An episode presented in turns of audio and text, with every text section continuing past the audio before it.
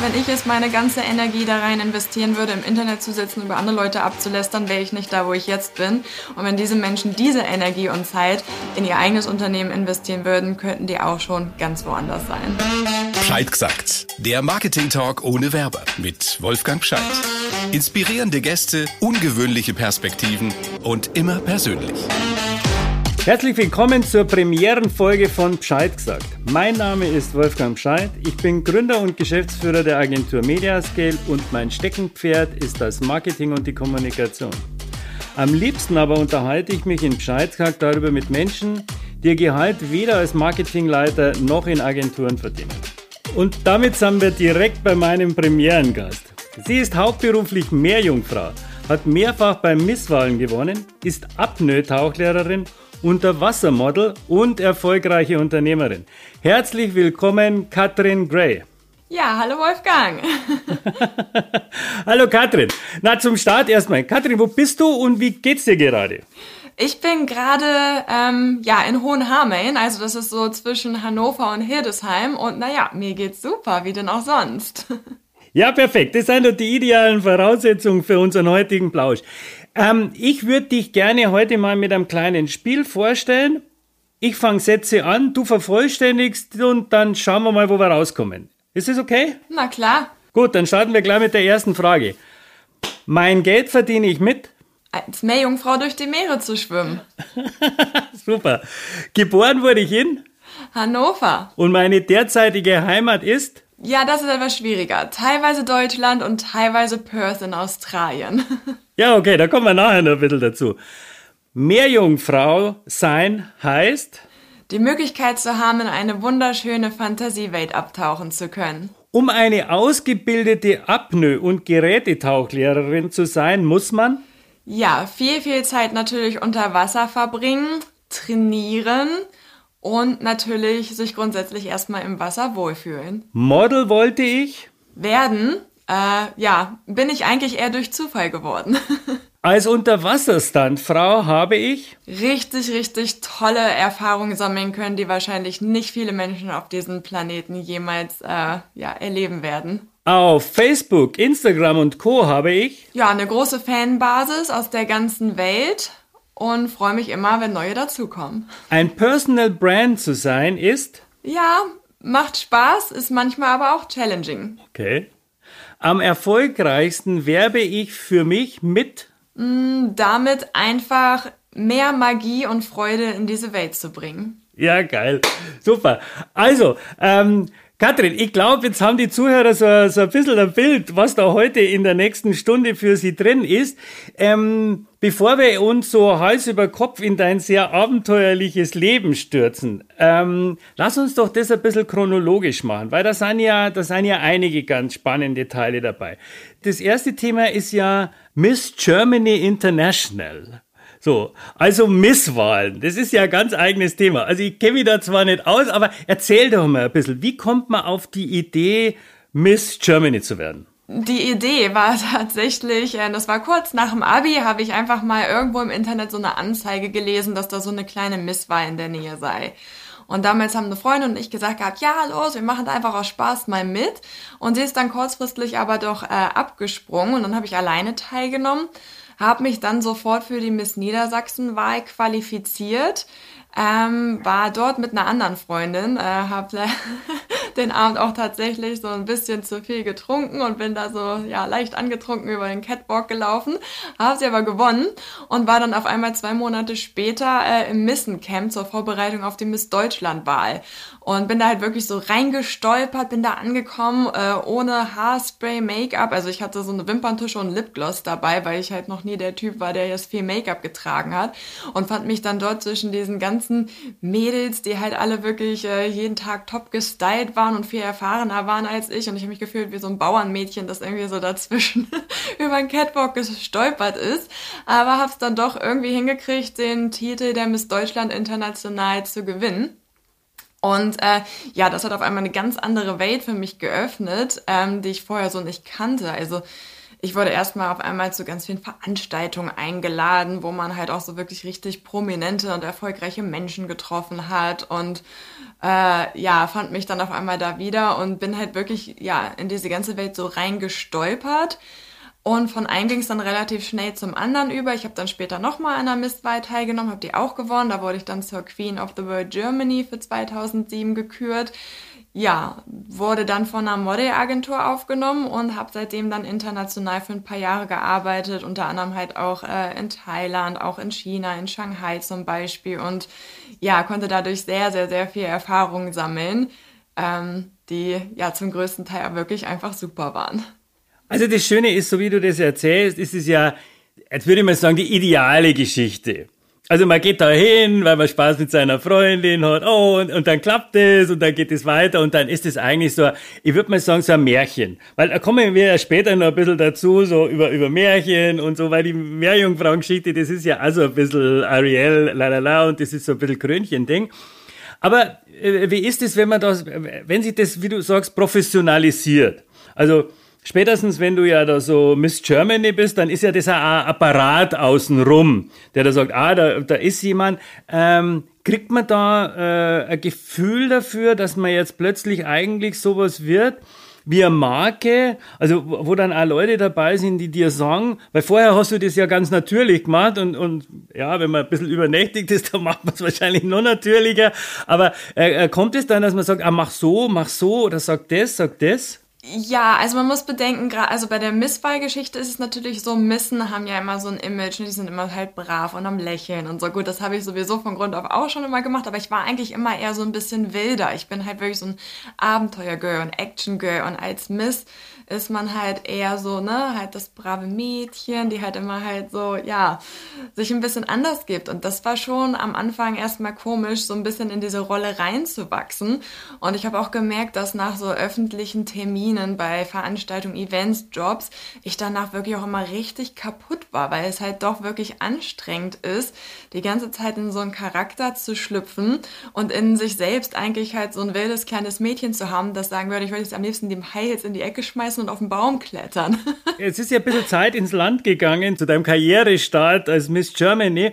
Wenn du jetzt so nach dem, was du alles erlebt hast, zurückschaust. Ich fand es ja immer schade, wenn, wenn Frauen sich da so auf, auf etwas reduzieren, weil das ist ja ganz, ganz wenig und, und das Wichtigere ist ja eigentlich die Persönlichkeit oder was da dahinter steckt. Ähm, wie, wie schaust du jetzt so zurück auf das Thema Misswahl? Hat sich da irgendwas verändert bei dir? Ähm, also ich muss ganz ehrlich sagen, ich habe tatsächlich äh, vor kurzem doch noch mal an einer Misswahl teilgenommen und zwar war das jetzt in Australien äh, letztes Jahr durch äh, halt Covid, war das so, dass meine ganzen internationalen Jobs abgesagt werden mussten und ich dann gelesen hatte, da gab es die Miss Western Australia Wahl. Und dann dachte ich jetzt so, na, hm, ne? So einige Jahre später nochmal, warum nicht? Habe daran teilgenommen, bin Zweite geworden, äh, mit 35 dann auch gar nicht so schlecht. äh, weil ich sagen muss, dass, ähm, gut, damals war ich natürlich noch wesentlich jünger und ich war noch sehr stark in so einer Findungsphase. Ich musste erst mal rausfinden, wer ich war. Ich hatte ähm, in meiner Jugendzeit auch so einige Turbulenzen mitgemacht, die ich glaube ich erstmal so überwinden musste und war da auch noch nicht so gefestigt, in wer ich bin. Das sieht heute natürlich anders aus, aber es gibt natürlich auch junge Mädchen, die sich schon ein bisschen mehr gefunden haben, als ich das damals hatte. Ähm, also ich würde sagen, dass man beim Misswein nicht unbedingt reduziert wird, nur auf das Äußere oder so, denn ich glaube, es kommt auch darauf an, was man für einen eigenen Charakter hat, ob man sich reduzieren lässt oder ob man vielleicht gerade so eine Misswahl oder auch so einen Titel, den man dadurch gewinnen kann, äh, zum Beispiel dann wieder für Sachen nutzen kann. Denn als ich damals Miss Deutschland international geworden bin, habe ich schon äh, diesen Titel auch nutzen können, um umso mehr, wie gesagt, Kontakte zu knüpfen, neue Projekte zu gehen und vor allem auch äh, meine Herzensangelegenheiten mehr in die Öffentlichkeit zu bringen, wie zum Beispiel den Haischutz, für den ich mich tatsächlich seit 2006 äh, auch äh, engagiere und durch den damaligen Titel ja für viel, viel mehr ähm, ja, Aufsehen in der Öffentlichkeit sorgen konnte, als ich das hätte ohne Titel machen können. Ja, und wenn man zurückschaut, es war ja im Grunde genommen der Start in deine Karriere. Also wärst du mit deiner Freundin damals, hättet ihr gesagt, na, das ist Blödsinn, das machen wir nicht, wir irgendwie, so, dann wärst du halt ganz woanders, hast vielleicht eine Lehre gemacht, studiert, also der, das hat schon eine Weichenstellung gemacht und Und so ein bisschen, glaube ich, ist es schon, also, wenn man das einmal geschmeckt hat, auf der Bühne zu stehen und, und das zu machen, das hat schon auch was. Naja, also ich war schon immer ein Bühnenkind. Also jetzt nicht in Form von Misswahlen, aber ich stand schon auf der Bühne als Tänzerin, als ich noch im Kindergarten war. Ne? Ich war früher Funkenmariechen und dann später Cheerleader, ähm, äh, war Leistungsturnerin und so. Also das war schon immer, ich war schon immer einfach ein Performer. Und ähm, das hat sich das ganze Leben lang auch immer so weitergezogen. Egal, ob es Tanzen, Touren, äh, Catwalk ist oder jetzt eben entsprechend dann auch meine Unterwasserarbeiten. Äh, es gibt halt, wie gesagt, ne, zwei Paar Menschen auf der Erde sind halt diejenigen, die halt, ja, so eine Art Rampensau sind. Und das sind diejenigen, die sich das lieber angucken. Und ich zähle dann wahrscheinlich eher zu der ersten Kategorie. Jetzt bist du mal Miss Germany und dann bist du ja aus der Geschichte raus ins Modeln gerutscht. Also da wurde es dann ja eigentlich so richtig ein Beruf, dass man sagt, das ist jetzt mein Beruf, ich bin Model, davon lebe ich. Genau richtig. Das kam dann so, dass ich dann halt äh, von der Modelagentur aufgenommen wurde und dann halt erstmal in Deutschland gemodelt habe und dann, wie gesagt, ähm, auch ins Ausland geschickt wurde, dort für verschiedene Modelagenturen gearbeitet habe. Und das ja, Leben als, als internationales Model, ja, ist halt wirklich weniger glamourös, als man sich das so vorstellt. Ähm, ich weiß nicht, wie viele Leute vielleicht schon mal so, was ich glaube, früher gab es mal so eine Serie, die hieß irgendwie die Model-WG oder so, sondern man muss sich das wirklich vorstellen, man ist jetzt in irgendeinem anderen Land, in äh, ja, einem Apartment, wo man vielleicht mit vier, sechs, zwölf anderen Models aus der ganzen Welt quasi zusammenlebt hat dann natürlich äh, ja Models zum Beispiel aus Brasilien dabei, hat äh, Models dabei äh, aus Russland, was weiß ich, also wirklich von der ganzen Welt. Also äh, gibt es da ganz viele verschiedene Kulturen, die natürlich aufeinandertreffen. Das sind alles junge Leute von 14 bis Mitte 20 äh, ist da quasi so alles dabei gewesen. Und ähm, ja, es kann auf jeden Fall sehr, sehr lustig sein. Also ich hatte wirklich sehr, sehr tolle Zeiten. Also gerade Shanghai, da war ich äh, drei Monate, das war super. Aber auf der anderen Seite merkt man dann auch wirklich erstmal so die Härte des Jobs. Ähm, es ist gar nicht so viel Zickenterror oder so, wie viele Leute sich das vorstellen, denn man muss bedenken, dass äh, viele Models wirklich halt über Jahre hinweg immer nur am Reisen sind von einem Land ins nächste, um dort als Model eben zu arbeiten.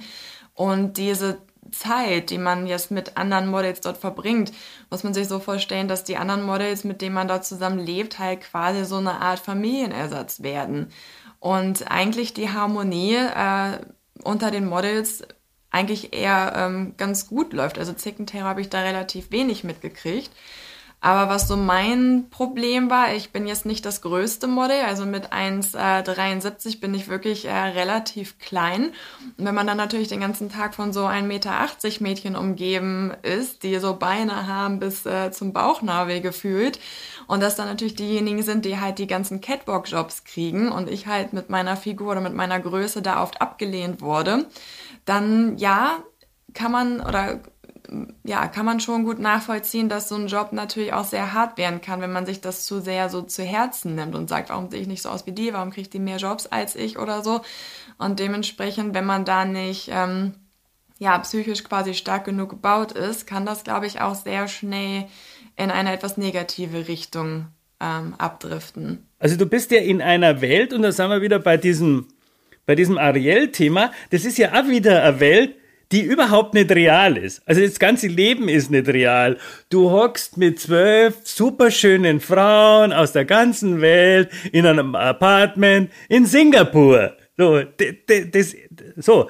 Also das finde ich schon interessant, dass dann solche Dinge doch wieder ähm, äh, äh, so quasi deine Sicht auf das bewegen und du dir einen Kopf machst, ähm, wäre ich doch bloß 10 Zentimeter größer. Naja, die Sache ist, du sagst es, das ist keine reale Welt, aber für die Models, die dort sind und dort arbeiten und für deren das natürlich der Alltag ist, ist es natürlich die komplett reale Welt. Ne? Und wenn du natürlich da bist und zu Castings gehst und dann halt nicht auserwählt wirst, weil dir halt ein paar Zentimeter fehlen zum Beispiel und du das quasi so tagtäglich äh, miterlebst. Ich meine, natürlich habe ich auch Jobs gekriegt, war halt, ich habe halt eher Fotojobs gekriegt als jetzt Catwalk-Jobs äh, Jobs zum Beispiel.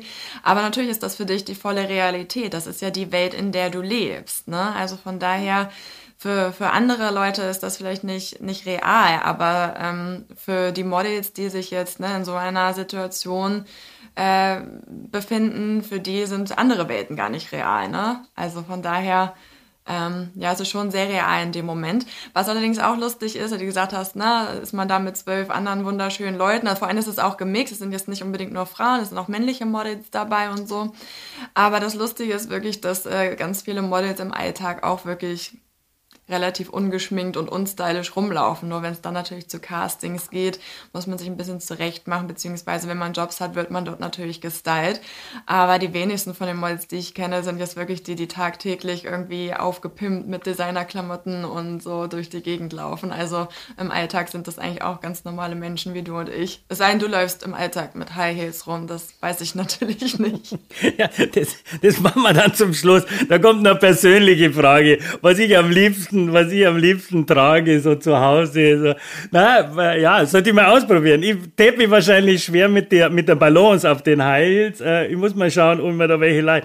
Was war eigentlich die, die schönsten Erlebnisse aus deiner Modelzeit? Und was waren die schlimmsten Dinge aus deiner Modelzeit? Oh, die schönsten Erlebnisse würde ich wirklich sagen, einfach die Chance, wirklich sehr viel zu reisen und äh, viele Orte zu sehen, die ich so wahrscheinlich nie gesehen hätte und einfach viele Erfahrungen zu sammeln, die ich ohne das Modeln einfach niemals erfahren hätte.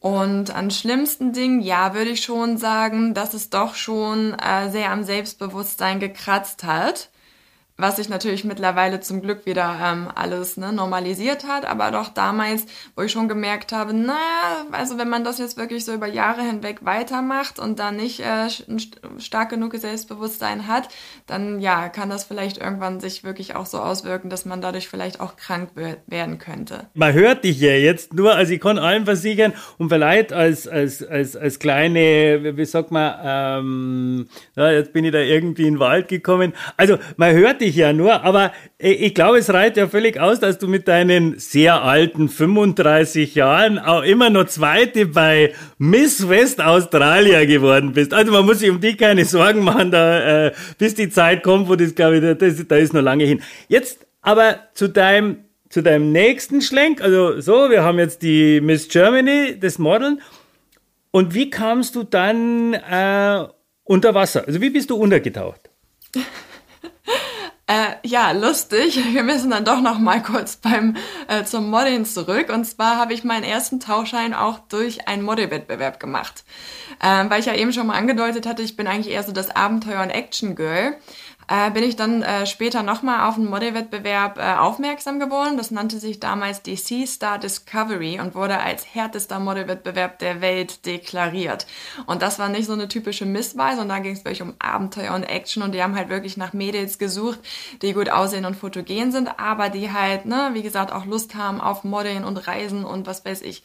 Habe ich mich da beworben. Ähm, bin dann in die Top 5 gekommen und habe dann hier in Deutschland meinen ersten Tauchkurs absolviert. Bei 8 Grad Wassertemperatur, schön hier im deutschen See sechs Tauchgänge machen.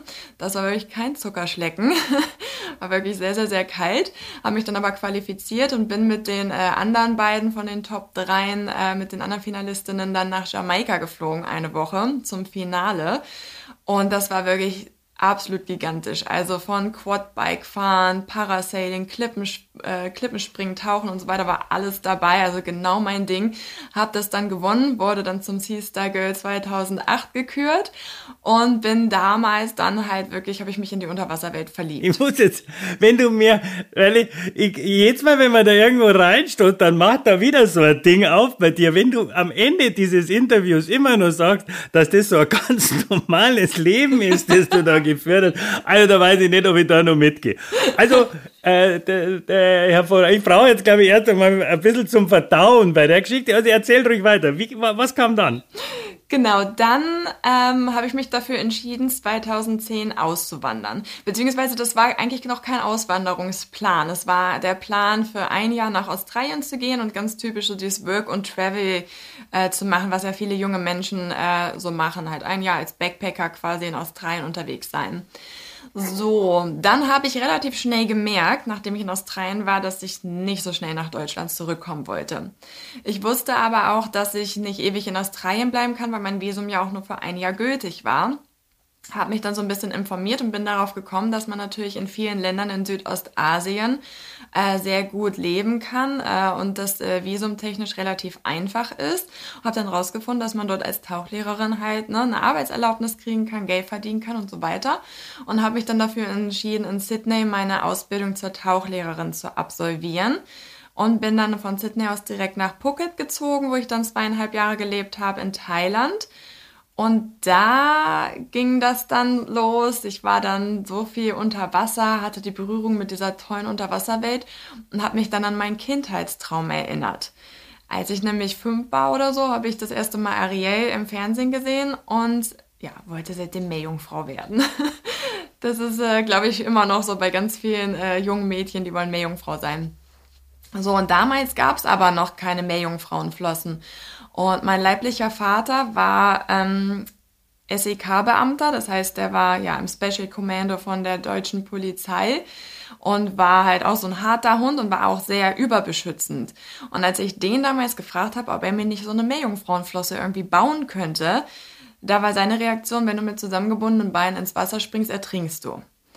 So, und dann weiß ich noch, dass ich als Kind dann halt äh, ihn natürlich nicht mehr gefragt hatte, aber ich habe nicht aufgehört zu träumen. Das heißt, ich saß dann Stunden über Stunden mit überkreuzten Beinen da, habe gehofft, dass die irgendwann zu einer Flosse zusammenwachsen. Und nachdem ich schwimmen gelernt habe, bin ich auch wirklich eigentlich nur unter Wasser geschwommen, immer halt in dieser Wellenbewegung, damals noch ohne Flosse. Naja gut, und dann klar, erstmal Schule und so weiter und habe dann den Traum erstmal nicht weiter verfolgt. Aber dann, nachdem ich Tauchlehrerin wurde, da habe ich gedacht, Mensch, ne, jetzt bist du so viel im Wasser, jetzt lässt du diesen Kindheitstraum wahr werden. Ja, und dann habe ich mir meine erste Meerjungfrauenflosse gebaut sozusagen. Äh, mit dem Apnoe-Tauchen begonnen, also zu lernen, wie kann ich meine Luft länger anhalten. Habe dann trainiert, weil ich dachte, eine Meerjungfrau muss ja auch halbwegs gut unter Wasser aussehen und elegant, ne? Und nicht so, hm, wie so ein Kugelfisch im Unterwasser aussehen.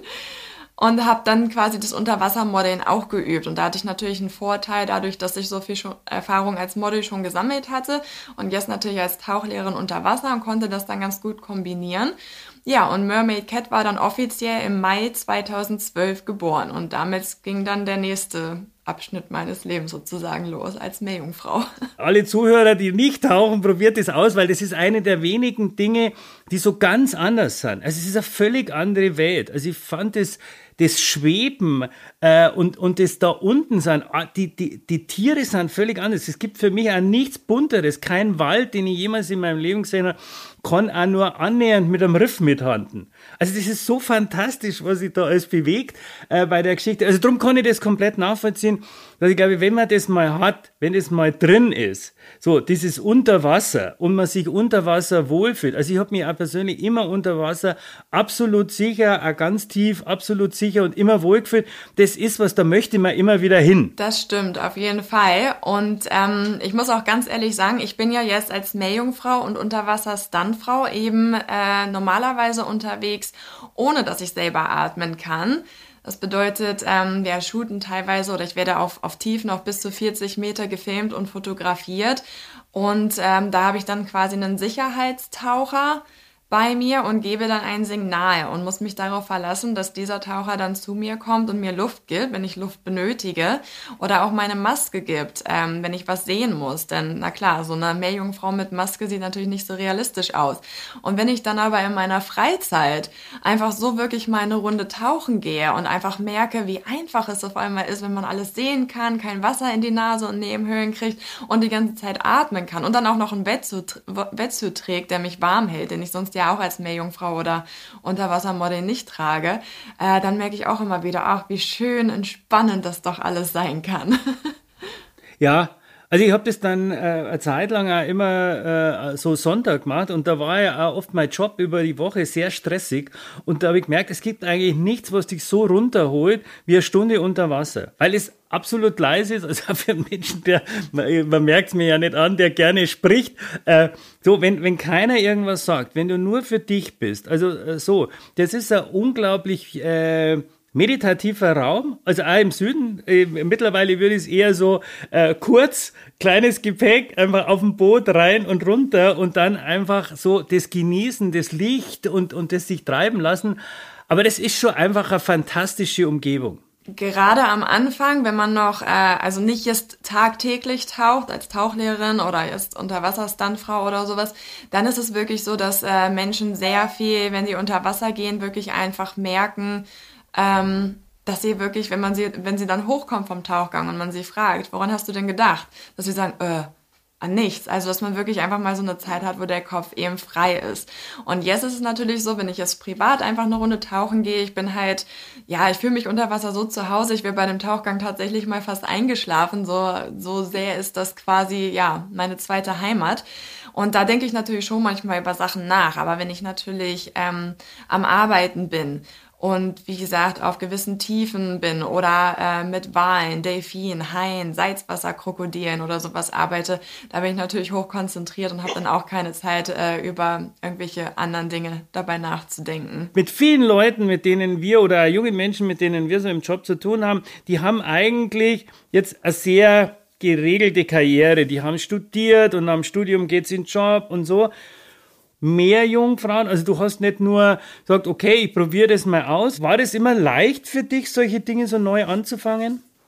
Also ich muss sagen, es war schon relativ leicht für mich und ich muss sagen, ich habe ja auch nicht alles so abrupt auf einmal gemacht, sondern es ging erstmal los mit mir selbst als Meerjungfrau. Dann habe ich meine eigenen, äh, meine ersten äh, Buchungen gehabt für Veranstaltungen, Geburtstagsfeiern und so und habe dann auf einmal gemerkt, dass so viele Leute auf mich zugekommen sind und so fasziniert waren, gesagt haben, oh mein Gott, du bist eine Meerjungfrau und dann auch immer mal wieder gehört haben, dass äh, Mädchen oder auch Frauen gesagt haben, oh, ich wollte auch schon immer Meerjungfrau werden. So daraus habe ich dann die Idee entwickelt gehabt, zu sagen, naja, ich bin Tauchlehrerin, ich bringe Menschen sowieso schon jeden Tag bei, wie sie sicher im Wasser äh, sind dann kann ich dir doch eigentlich auch beibringen, wie man Meerjungfrau wird. Hab daraufhin dann die Mermaid Cat Academy gegründet, also die, meine Meerjungfrauenschule, die seither auch wirklich stetig expandiert ist. Ne? Ich habe internationale Zweigstellen, ich biete mittlerweile Reisen an, wo Leute mich begleiten können, zum Beispiel auch auf die Malediven und andere tolle Orte. Und hier in Deutschland sind wir derzeit in sieben Bundesländern vertreten, wo ich zurzeit 15 Trainerinnen beschäftige, die insofern die Schwimmbäder hoffentlich endlich mal wieder aufmachen, äh, dort regelmäßige Meerjungfrauenkurse unterrichten. Und ähm, von der Ausbildung her ging es dann in die nächste Richtung, denn damals gab es halt auch noch keine guten Meerjungfrauenflossen irgendwie zu kaufen. Und darauf habe ich gesagt gehabt, ich kann natürlich nur professionelle Meerjungfrauenkurse unterrichten, wenn ich auch äh, professionelles Equipment habe. Daraufhin wurde dann der Mermaid Cat Shop gegründet, wo jetzt ähm, Meerjungfrauenflossen hergestellt werden. Und es kam halt quasi immer so von einem zum nächsten und hat sich ja seit den letzten Jahren immer mehr etabliert. Und äh, ich bin seither auch wirklich stetig immer mehr am expandieren. Und ich glaube, wenn man einmal ganz am Anfang so merkt, dass man da auf eine Marktlücke trifft, ähm, ja, dann macht es eigentlich auch wenig Sinn aufzuhören, ähm, einfach weiterzumachen und von einem Projekt ins nächste zu kommen und immer mehr neue Nischen dazu zu holen. Äh, vor allem das Tolle ist einfach auch, dass es nicht nur mir selbst Spaß macht, sondern meinen ganzen Mitarbeitern macht es Spaß und die wiederum sind ja auch alles Träumeverwirklicher. Ähm, und wir haben jetzt allein in der Mermaid Cat Academy bereits über 7000 Schüler ausgebildet im Meerjungfrauenschwimmen. Ähm, ja, und einfach, ja, tragen dazu bei, so viel Magie einfach wieder in den doch oft grauen und stressigen Alltag von Kindern und auch Erwachsenen zu bringen. Das ist ja jetzt ein Switch. Alles, was du vorher gemacht hast, war ja so eine One-Woman-Show. Du bist auf Misswahlen, so, du bist Model, du reist alleine irgendwie durch die Lande, so. Und, und jetzt kommt ja da so, jetzt wird's Business. So, jetzt bist du ja Businessfrau, also das, das, das, das klingt jetzt so, ja, ich habe da Niederlassungen da, da, ich habe da 15 Mitarbeiter, jeder, der mal Niederlassungen da, da äh, managen musste und mal Mitarbeiter, der weiß, das ist dann schon, das ist Job. Also da gehört ja dein Tag nicht mehr ganz alleine, sondern jetzt musst du das alles organisieren. Jetzt hast du ja ein Geschäft, da hängen sehr viele Dinge dran. Ging dir das leicht von der Hand, jetzt so von dem, ich bin eigentlich völlig frei, weil wenn du mir das so erzählst, da, da steckt ja sehr viel Freiheit drin. Und da steckt sehr viel Lust auf Freiheit drin. Also ich gehe da nach Australien und dann gehe ich dahin. Äh, jetzt Business ist natürlich was, was, was ein bisschen von der Freiheit rausnimmt. Ja, also am Anfang war es so, dass äh, ich ja wirklich auch die ganze Verwaltung immer immer noch selbst gemacht habe, so den ganzen E-Mail-Verkehr mit Kunden und sowas. Und das hat dann irgendwann schon ein bisschen Überhand genommen und mich doch sehr eingeschränkt, mir sehr viel Zeit äh, quasi genommen. Und äh, gerade wenn das so quasi das eigene Baby ist und Mermaid Cat ist halt einfach, ne, da stecke ich mit Herz, Blut und Seele drin, dann ist es natürlich schwierig, erstmal zu sagen, ich gebe was ab. Und das musste ich erst mal lernen und ähm, ja, habe das jetzt aber im, ja, im Laufe der letzten Jahre ganz gut gelernt und habe jetzt äh, zwei super Büromädels, die sich quasi um die ganzen administrativen Arbeiten kümmern. Es sei denn, es sind mal irgendwelche besonderen Anfragen, aber so das Tagesgeschäft, da kümmern die sich drum. Meerjungfrauenkurse unterrichte ich auch in der Regel gar nicht mehr selbst. Es sei denn, es sind wirklich irgendwelche speziellen Sonderkurse, wie zum Beispiel Unterwasser-Model-Workshops oder wirklich professionelle Kurse für Erwachsene.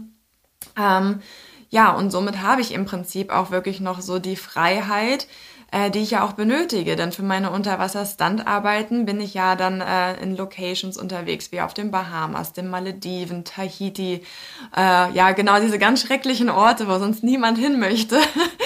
Ähm, beziehungsweise ähm, arbeite ich normalerweise ähm, ja mehrere Wochen übers Jahr verteilt in Südostasien, wo ich auch nicht unbedingt immer Internet habe und so. Und wenn ich mich dann noch um alles wirklich selbst kümmern müsste, wäre das schon sehr äh, schwierig. Aber dadurch, dass ich das jetzt äh, intern soweit alles ganz gut geordnet habe, dass auch die Trainer ähm, ne, immer wissen, wann und wo welche Kurse, welche Teilnehmer sie haben und so, ist das alles sehr gut optimiert, dass das äh, ja super klappt und ich da wirklich nicht äh, jeden Tag von morgens bis abends selber arbeiten muss.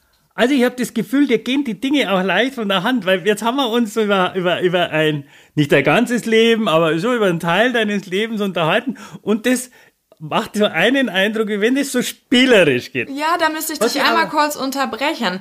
Äh, genau, Meerjungfrauen lassen es immer sehr einfach und spielerisch aussehen. Wenn man sich zum Beispiel meine Unterwasservideos anguckt oder so, dann sieht man äh, ne, diese Schwerelosigkeit und sowas.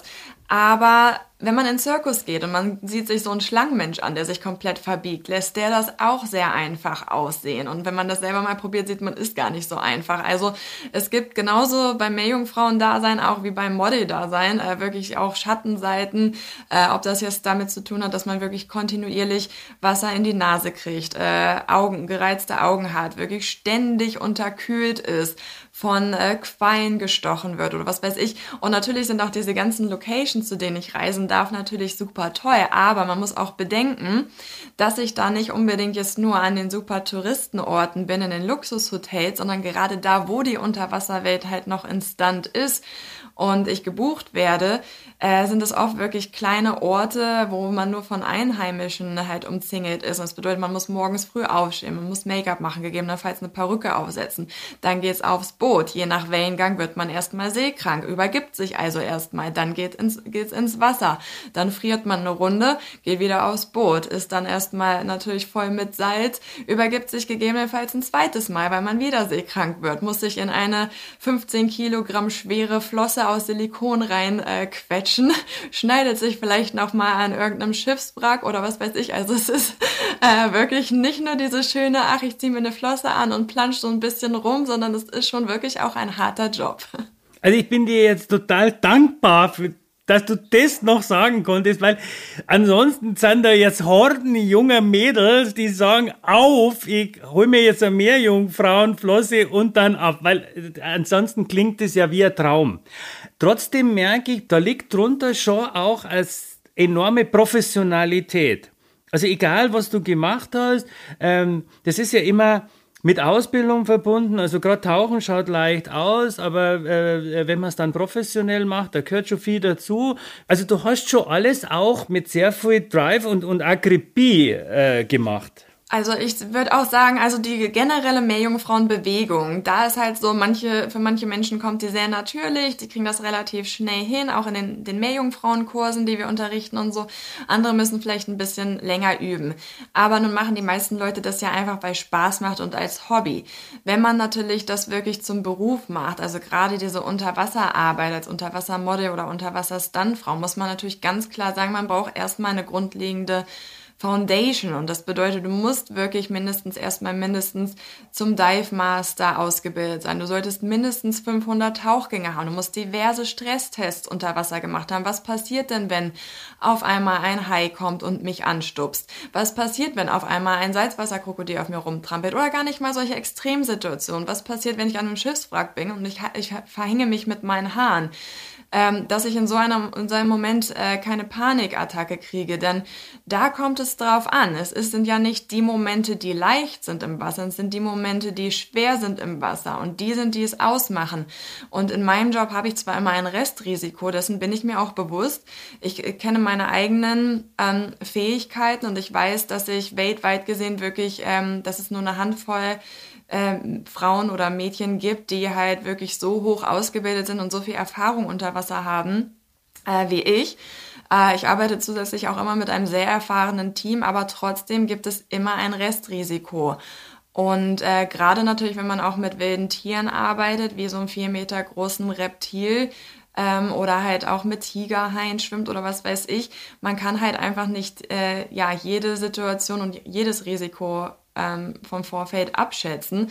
Aber wir versuchen es natürlich so gering wie möglich zu halten. Aber wenn man natürlich jemanden hat, der vielleicht nur ein Tauchanfänger ist, vielleicht irgendein Mädel, die hat jetzt ein, zwei Tauchscheine gemacht, dann hat da ihre 20 oder von mir aus 50 Tauchgänge und die kommt jetzt auf die Idee, ah, ich werde jetzt Unterwassermodel und lass mich unter Wasser beatmen und hier und da, dann kann das schon ganz schnell, äh, ja, auch ganz, ganz nach hinten losgehen. Aber das Ganze funktioniert nur, wenn auch die Energie dahinter ist, wenn, man das also ernst nimmt, man braucht sehr viel Energie, dass man diese Leichtigkeit am Ende erzeugt. Ja, definitiv. Und ich glaube, wenn man diesen inneren Ansporn gar nicht hat, dann wird man das, glaube ich, auch nicht erreichen. Und mich hat mal äh, jemand gefragt, wenn du nicht mehr dafür bezahlt werden würdest, das zu machen, was du gerade machst, würdest du es immer noch machen?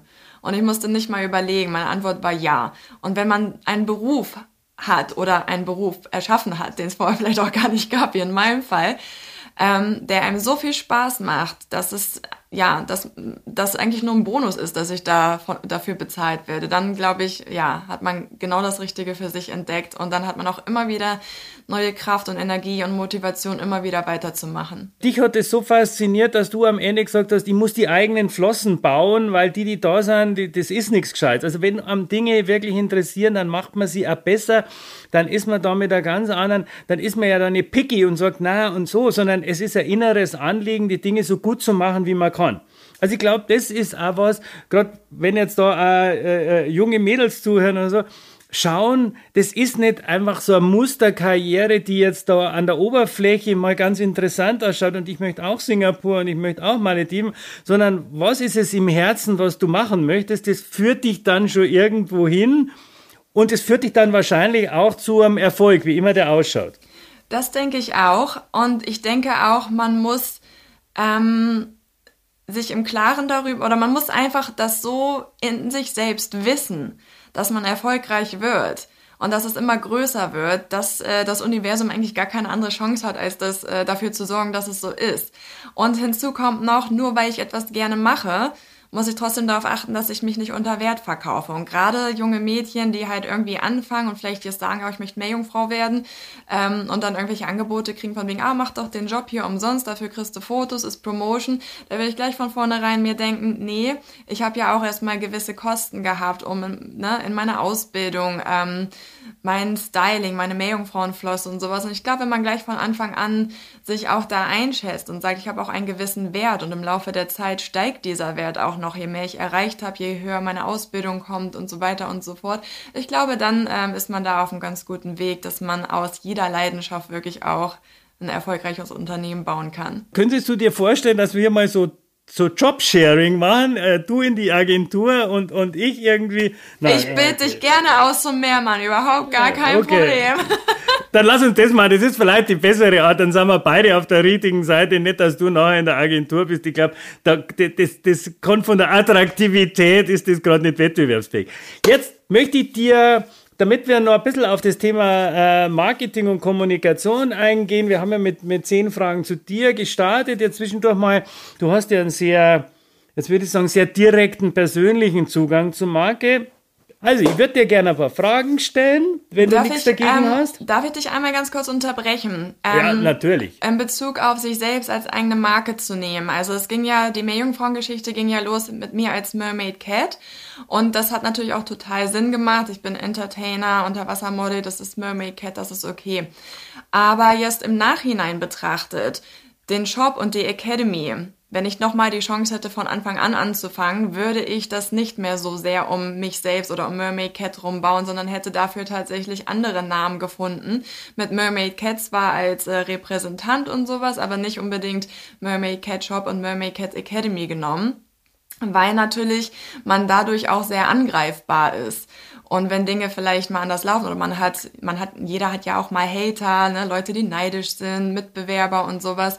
Und nun vergessen viele Leute, dass es ja nicht mehr nur ich bin. Ich habe ja mittlerweile auch ein ganzes Team, ein Unternehmen aufgebaut. Und wenn Leute vielleicht produktmäßig irgendwas entwickeln oder wenn äh, Trainer sich ausweiten, neue Schwimmbäder finden und so weiter und so fort und dann irgendeine andere Meerjungfrauenschule sich beschwert und sagt, äh, die Mermaid Cat, die ist ja schon so groß, was kommt ihr jetzt zu mir? Dann äh, wird man natürlich äh, sehr angreifbar ähm, und wird dann immer als, ja, als eigene Person quasi angegriffen, als wenn man sich jetzt hinter einem anderen Namen, sage ich mal, verstecken kann. Äh, dementsprechend, glaube ich, kommt es ein bisschen darauf an, was man selbst für einen Charakter hat, was man für eine Person ist. Äh, ich musste da wirklich erstmal wirklich reinwachsen und dann lernen, dass ich ganz stark unterscheiden muss zwischen Mermaid Cat als Marke und Katrin Gray als Privatperson und auch lernen, dass, naja, wenn Leute mich es quasi ja, schlecht über mich reden im Internet, dass es halt wirklich daran liegt, dass äh, dort eben Neid involviert ist oder es, wie gesagt, irgendwelche Mitbewerber sind, wohingegen man sich natürlich unter einem anderen Namen einfach hätte ein bisschen mehr verstecken müssen. Also für alle, die jetzt äh, vorhaben, in der Zukunft irgendwie ein Unternehmen aufzubauen, das sollten Leute vielleicht äh, sich einfach nochmal durch den Kopf gehen lassen, ob man es vielleicht in der Zukunft nicht doch gerne ein bisschen anonymer hätte aus solchen Gründen. Das finde ich schön, weil du das, das erlebst du jetzt, was ja so der Manager einer Marke in der Regel nicht erlebt. Er sagt, oh, das wäre jetzt schön, wenn ich da ein bisschen Distanz habe, wenn ich mich da rausnehmen kann, wenn ich sage, ja, das ist meine Marke und die ist mir auch wichtig und ich bin da wirklich sehr, äh, sehr dran interessiert, aber meine Person ist davon absolut getrennt. Also der Rückzugsort der eigenen Person, das kannst du jetzt, oder wenn ich die richtig verstanden habe, dann würdest du sagen, der Rückzugsort für die eigene Person ist ein ganz, ganz wichtiges Moment, beim zweiten Mal hättest du dir da noch mehr Rückzugsfläche für die eigene Person geschaffen? Ich denke schon, wobei ich erst im Laufe der Jahre mich gut entwickelt habe und mittlerweile sehr gut damit umgehen kann. Und wenn jetzt tatsächlich mal sowas ist, weiß ich ganz genau, dass das nur ist, äh, weil, wie gesagt, Leute gerne da wären, wo ich bereits bin. Und dann denke ich mir halt, naja, wenn ich jetzt meine ganze Energie da rein investieren würde, im Internet zu sitzen, über andere Leute abzulästern, wäre ich nicht da, wo ich jetzt bin. Und wenn diese Menschen diese Energie und Zeit in ihr eigenes Unternehmen Unternehmen investieren würden, könnten die auch schon ganz woanders sein. Jetzt komme ich mit meinen fünf Fragen zu Marken. Jetzt kommst du mir nicht mehr aus. Welche Marke würdest du niemals kaufen und warum? Da kann ich dir keine Marke direkt sagen, sondern ich kann das ein bisschen allgemeiner halten.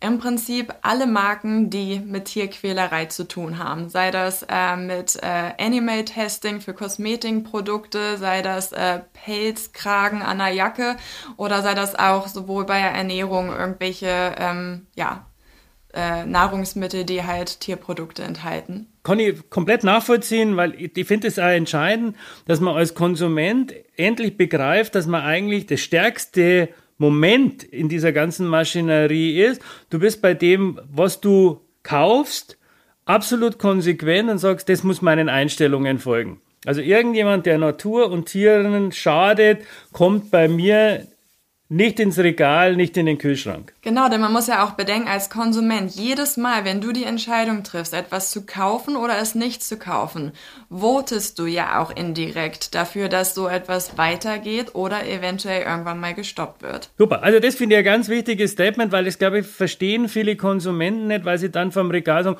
oh, ich bin ja so klein und wenn ich jetzt, und, und genau da, das ist eigentlich der Moment, ähm, den man nicht unterschätzen darf, dort das Stück zu gehen und zu sagen, also da muss ich jetzt konsequent sein. Wenn jemand schon mit einer Mücke äh, eine Nacht verbracht hat, dann wissen diese Leute wahrscheinlich, was so ein ganz, ganz kleines Lebewesen anrichten kann, wenn man nächsten Tag aufwacht und der ganze Körper mit Mückenstichen voll ist. Also von daher, man ist nie zu klein, um etwas zu verändern. Für welche Marke würdest du umsonst werben und warum? Ja, im Prinzip genau das Gegenteil. Also ähm, ja, Marken, die halt ähm, pro Tierschutz sind und pro ähm, Umweltschutz im Generellen. Also das sind zum Beispiel Marken wie Ringana. Das ist ein ganz tolles Unternehmen, ähm, das äh, Kosmetikprodukte oder Pflegeprodukte herstellt für Haare und den Körper zum Beispiel und die sehr, sehr nachhaltig sind, die halt nur frische Zutaten benutzen aus biologischem Anbau, die komplett vegan sind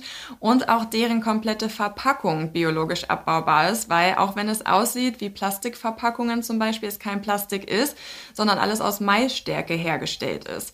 Also ein ganz, ganz tolles Unternehmen, von denen ich halt sämtliche Pflegeprodukte zu Hause habe, die kann ich äh, stärkstens weiterempfehlen und für die würde ich auch kostenlos Werbung machen, weil das einfach ja so eine tolle Mentalität dieses Unternehmens ist und äh, Marken wie diese das absolut verdient haben, noch mehr nach außen getragen zu werden, dass ganz, ganz viele Leute auf diese ganzen äh, plastischen und chemischen äh, Produkte und die vielleicht auch noch unter Tierquälerei irgendwie entwickelt und hergestellt werden, verzichten und lieber auf Marken wie Ringana umsteigen. Also kauft Rengana, ein bisschen Schleichwerbung darf man machen äh, in so einem Podcast, aber ich sehe natürlich eine, du schaust dir das schon sehr genau an. Also du lässt dich jetzt nicht von so einem schönen äh, TVC blenden, der sagt, oh ja, und nachhaltig und so, sondern äh, du schaust dir schon wirklich an, was ist drin, wie ist die Verpackung, ist es durchgängig? Also ich sag mal, ich bin nicht perfekt. Ich äh, versuche natürlich Plastik zu reduzieren, wo ich kann, aber heutzutage ist es wirklich schwer, äh, komplett plastikfrei zu leben. Und das sage ich auch immer in meinen Workshops und in meinen Talks und überall. Ähm, ich sage immer, wir brauchen auch nicht tausend Menschen, die komplett perfekt plastikfrei leben. Was wir brauchen, sind Millionen oder eigentlich sogar Milliarden von Menschen, die das Beste tun, was sie können und reduzieren und überlegen, kaufe ich mir jetzt die Pasta, die komplett in Plastik einge eingepackt ist oder kaufe ich mir die Pasta, die überwiegend im Karton eingepackt ist.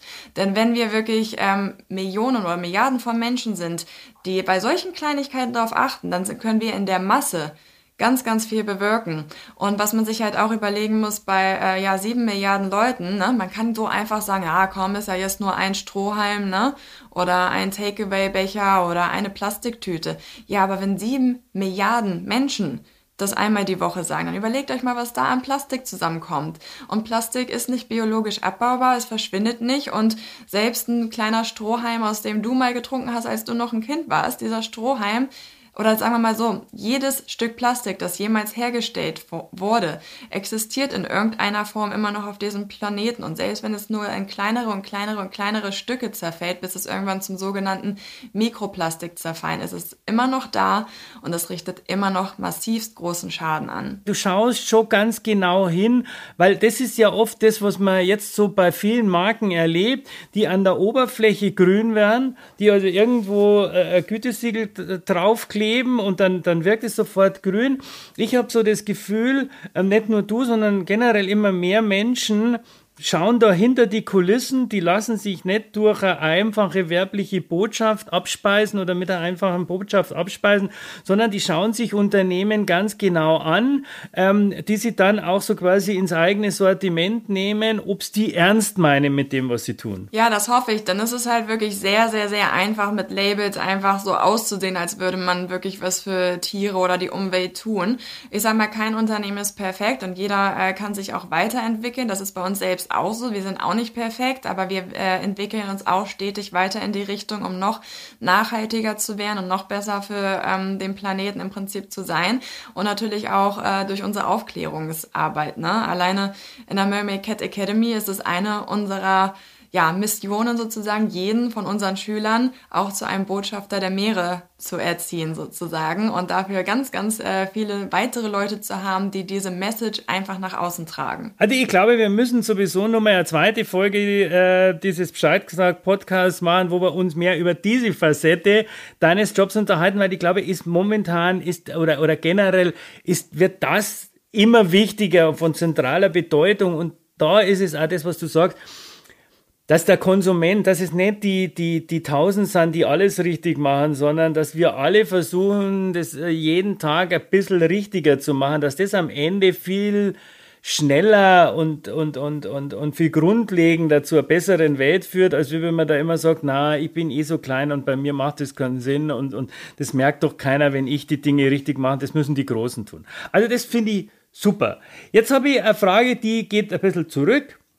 Welche Marke verbindest du mit deiner Kindheit? Ja, also lustigerweise, das erste, was mir jetzt gerade so in den Kopf kommt, ist tatsächlich Bum Bum.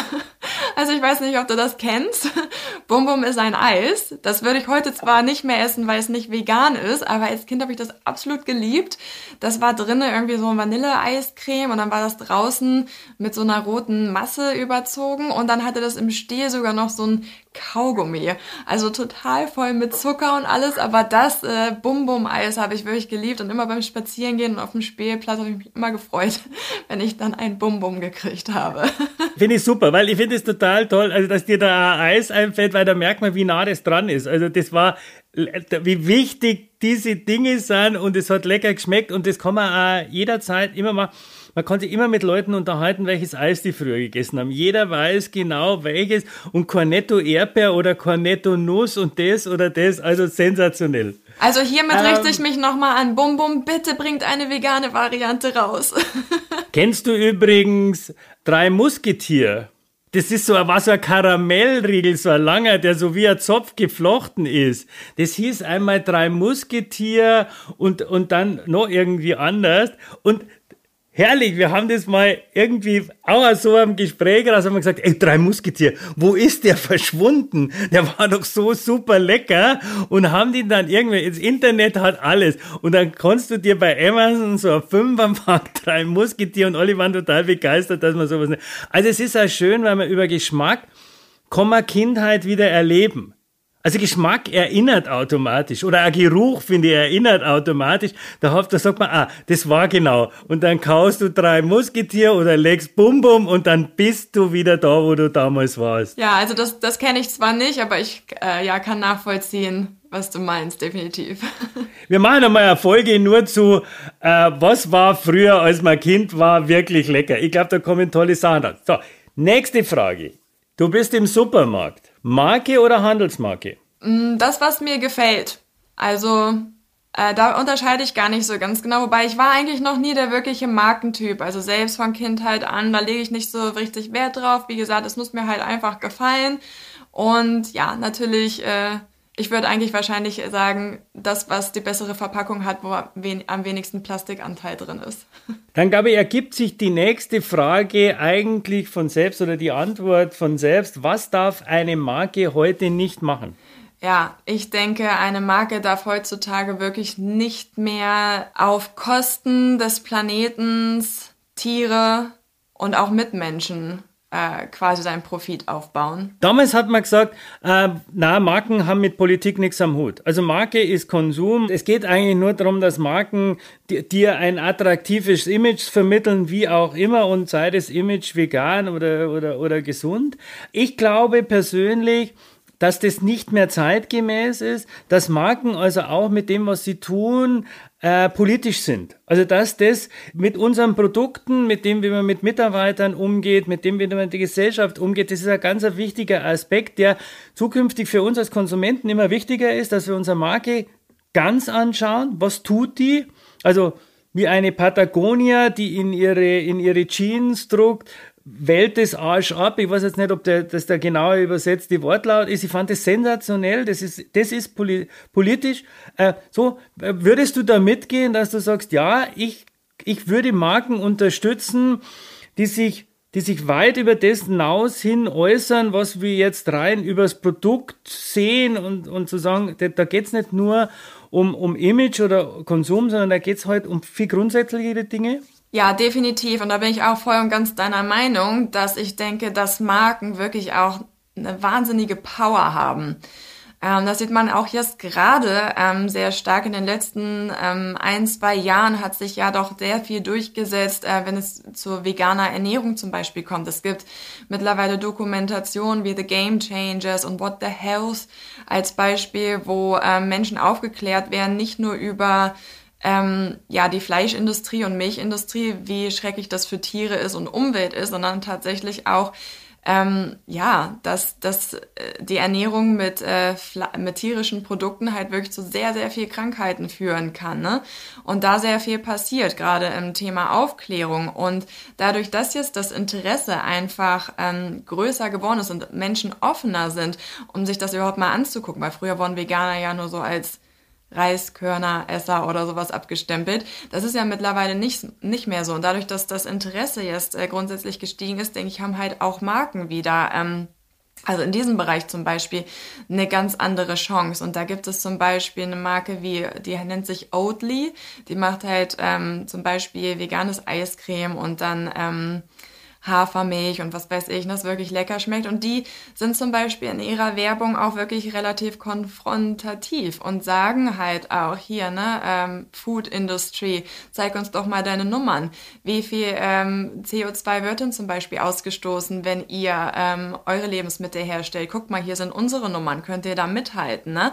Und quasi andere Unternehmen und andere Marken eigentlich dazu auffordern, zu sagen, hier wollt ihr mitziehen und dadurch natürlich auch wieder viel, viel mehr Menschen darauf aufmerksam machen, die erstmal sehen, oh, so ein Liter Hafermilch oder offiziell darf man es ja nicht Hafermilch nennen, Haferdrink, äh, setzt ja nur so viel ähm, CO2 frei und ein Liter Kuhmilch im Verhältnis ja ein Vielfaches davon, sodass Menschen dann tatsächlich vielleicht auch zum Nachdenken angeregt werden und sagen, okay, nicht nur, dass Kuhmilch für mich absolut ungesund ist, denn ich bin ja keine Babykuh, für die das eigentlich gedacht ist, ich bin Mensch, das hat in meinem Körper eigentlich gar nichts verloren, sondern zusätzlich auch noch, wenn ich auf die pflanzliche Milch umsteige, kann ich nicht nur Tieren, dem Planeten ähm, sondern also auch mir selbst, aber vor allem auch dem Planeten wirklich was Gutes damit tun. Also ich glaube, Marken haben schon wirklich viel, viel, viel Power. Katrin, das ist ein sensationelles Schlusswort für unseren super spannenden Podcast. Also, Marken müssen nicht nur tolle Produkte bauen, sondern es ist durchaus legitim und angebracht, wenn sie Verantwortung für ihre Welt übernehmen. Ich finde spannend, weil du natürlich auch als Marke Catherine Gray oder Mermaid auch Verantwortung übernimmst, also auch eine eigene Personenmarke. Man steht in der Öffentlichkeit und man muss den Raum nutzen und die Reichweite nutzen, um die Menschen aufzuklären, wo geht die Reise hin. Äh, Gerade du beschäftigst dich sehr viel mit Wasser und Meer. Da gibt es sehr viele Dinge, die die Menschen nicht wissen. Also ich glaube, man kann das nicht oft genug sagen. Also, daher, hört zu, Nehmt die Geschichte mit der Mücke ernst. Ihr könnt da wirklich sehr, sehr, sehr viel bewegen. Ihr könnt den äh, Elefanten die ganze Nacht pisacken. Tut was. Die anderen bitte hoch mit dem Hintern, Weg vom Rechner, nicht schimpfen über die Welt, macht euch auf, lenkt die Energie um. Ihr seht bei Katrin, wohin das führen kann, auch wenn es nicht um die ganze Welt geht. Es macht mit Sicherheit mehr Sinn, als einfach über alles zu schimpfen, was da draußen nicht gefällt oder auf was man vielleicht auch neidisch ist. Katrin, ich bedanke mich ganz, ganz herzlich für das wunderbare Gespräch und ich werde auf alle Fälle schauen, dass ich diesen tollen Kurs, möglichst auf den Malediven, dass ich zum Unterwassermann werde. Vor allem da mein Sternzeichen Wassermann ist, wäre das vielleicht sowieso meine ideale und wahre Berufung. Ende September planen wir eine äh, Mermaid Week tatsächlich auf den Malediven. Ich glaube, ein paar Plätze haben wir noch frei. Also, ich nehme dich beim Wort, begleitest du uns und wirst zum Neptun. ja, herzlich. Jetzt habe ich wenigstens einen Plan, der mich über die nächsten vielleicht noch etwas anstrengenden Monate rettet. Katrin, herzlichen Dank. Ich drücke dir die Daumen, dass alles, was du zukünftig machst, genauso gut funktioniert und dir so viel Spaß macht, wie das, was du bisher gemacht hast. Super. In diesem Sinne, liebe Zuhörer, das war's für diese Premierenfolge mit Katrin Gray, der Meerjungfrau. Ich hoffe, euch hat Spaß gemacht. Mir auf alle Fälle. In vier Wochen sind wir wieder hier mit einem neuen Gast. Wir reden über Marketing und Kommunikation, aber 100% mit keinem Werber. Bis dahin wünsche ich euch viel Spaß. Bis zum nächsten Mal. Tschüss. Tschüss. Bescheid gesagt. Der Marketing Talk ohne Werber mit Wolfgang Scheid.